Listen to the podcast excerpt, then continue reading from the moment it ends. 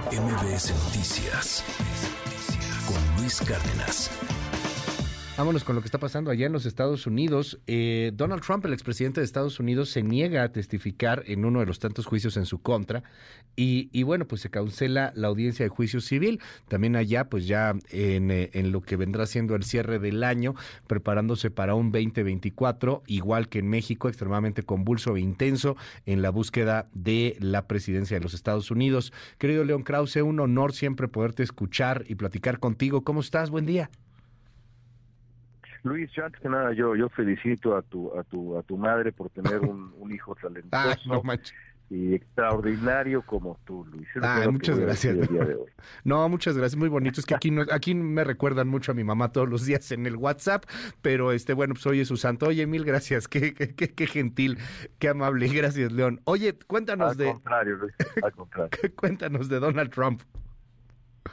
Mira, el, los procesos legales, porque no es nada más uno, como sabemos, los procesos legales de Donald Trump van a ser protagonistas el año el año que viene. Eh, este juicio que, mencionas es uno de ellos, pero quizá el tema más interesante en las últimas horas, y es que con Trump en este tema hay que tener los ojos abiertos en varios frentes, es la, la batalla por el juicio uno de los cuatro juicios que Donald Trump enfrentará el año que viene, quizá el más importante, que es el relacionado con eh, el caso de la insurrección del 6 de enero y el papel de Donald Trump eh, en ello. El equipo de Donald Trump quiere retrasar ese juicio lo más posible por razones por razones obvias. Mientras más se retrase, menos podría afectar la elección de, de noviembre el fiscal especial Jack Smith y el, eh, el, Departamento de Justicia quieren proceder con un juicio en marzo y ahora el, eh, el, esfuerzo de, la Fiscalía se ha concentrado en pedirle a la mismísima Suprema Corte que decida el proceso de apelación que ha puesto en marcha Donald Trump para retrasar ese juicio. Será la Suprema Corte quien, quien decida si el juicio se realiza finalmente en marzo, como quiere que, como quiere que ocurra la Fiscalía, o, o, se, o se retrasa.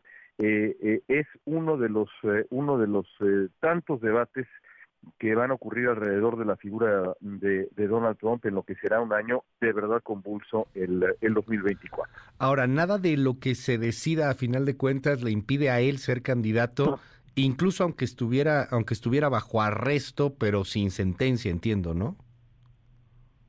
Sí, y eso es algo que hemos que hemos subrayado una y otra vez, porque bueno, e, esa esa uh, desinformación que, que, que, de pronto hemos escuchado también reiteradamente en Palacio Nacional eh, van contra los derechos políticos de Trump en, en, en absoluto, no nadie va en, contra de los derechos políticos de Donald Trump. Por supuesto, el propio Donald Trump ha acusado a la Fiscalía de interferir en las elecciones de 2024, como si el hecho de ser candidato presidencial eh, eh, eximiera de responsabilidades legales a esa persona. Bueno, es una cosa ridícula, pero es parte, digamos, de la de la, de la retórica eh, que, que, nubla eh, el, el, juicio o pretende nublar el juicio del electorado rumbo a, a 2024. La ley es la ley y veremos qué, qué, determina en ese caso la Suprema Corte estadounidense.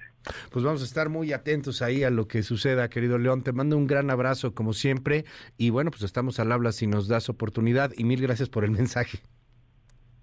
Todo lo contrario, un beso a los Lupitas y hasta pronto. Luis. MBS Noticias con Luis Cárdenas.